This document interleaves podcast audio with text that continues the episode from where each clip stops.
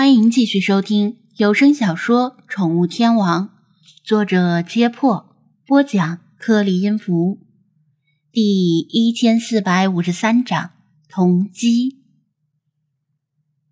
由于是自费出行，一切从简，张子安订的机票肯定是最便宜的经济舱，然后在机场的自助值机设备上选了一个靠窗的座位。尽管他没有订多余的座位，理查德却坚持要一起坐飞机。其他精灵则选择回到手机里，舒服的度过漫长的飞行旅途。张子安本不想答应，因为长时间的飞行，他的吃喝拉撒是个问题。万一拉到他的肩膀上，那就恶心了，还会被空姐和周围的妹子误以为是变态。最后，他保证在飞机上不进食，并且尽量少喝水或者不喝水，他才勉强答应。你为啥这么想坐飞机呢？他在候机室找到了一个偏僻的位置坐下，隐身的理查德站在他的肩膀上。夏天衣服穿得很薄，他的鸟爪抓得他的皮肤疼，而且在外人看来。会觉得他的衣服肩膀部位很重，显得邋遢。你又为啥想坐飞机？理查德梳理着羽毛，歪头瞪了他一眼，像是一眼看穿了他的心思。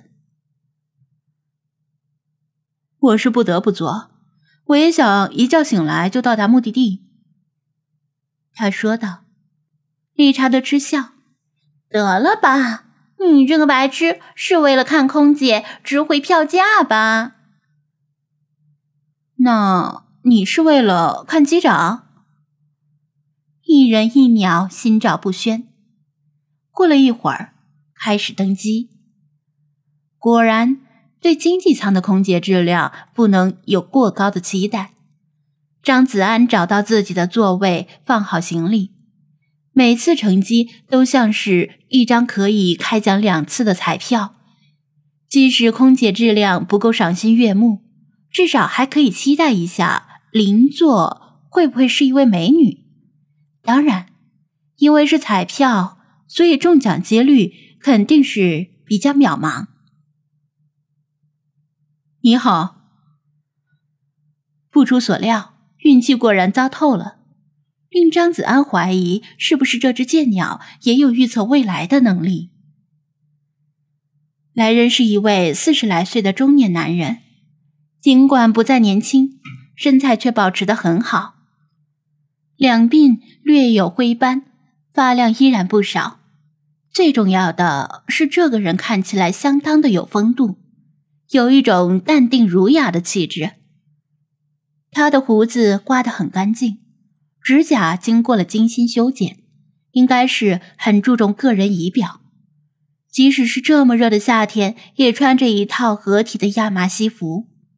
总之啊，这个男人整洁的有些过分。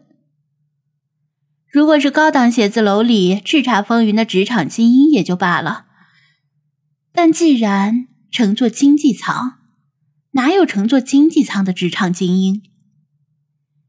张子安。对他点点头做回应，心里猜测他的职业大约是大学教师，说不定就是滨海大学的老师。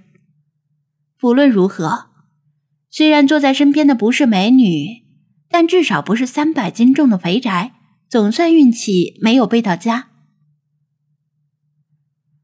咱们是不是在哪里见过？放好行李之后，中年男子主动搭讪道。张子安的肩膀被理查德使劲抓了一下，意思是经典的搭讪用语出现了。其实张子安也觉得这个人有些眼熟，但具体在哪里见到的，一时想不起来。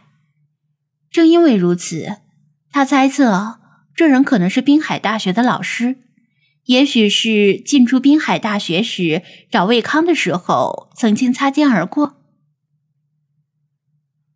我记不太清了，他模棱两可的说道。一般情况下，只要不是性格太腼腆，邻座的乘客在飞机起飞前交谈两句，倒也正常。漫长的飞行途中，免不了在吃饭、上厕所的时候打交道。若是一句话不说，万一有什么事需要帮忙呢？再说，如果对方正好与自己在兴趣、职业等方面有共同的话题，旅途也可以减少几分寂寞，说不定还会成为事业上的助理，这都是很常见的。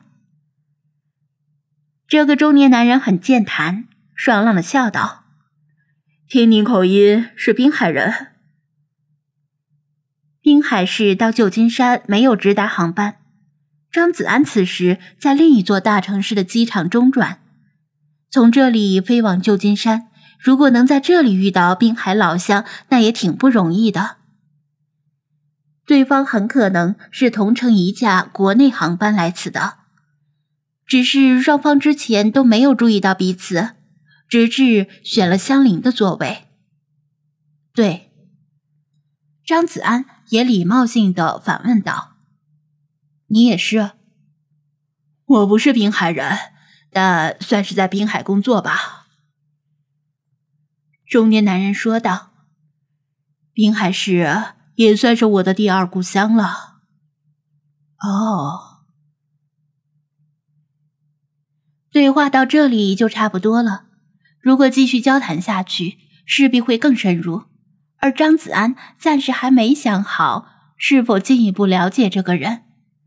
忙碌的空姐核对了乘客名单，确定所有乘客都在飞机上。登机的舷梯正在撤离，机舱门已关闭。机长通过广播向乘客们问好，表示飞机即将准点起飞。空姐们在座椅间来回的巡逻，检查行李架是否安稳，为乘客解决问题，并且温柔的提醒乘客们系好安全带。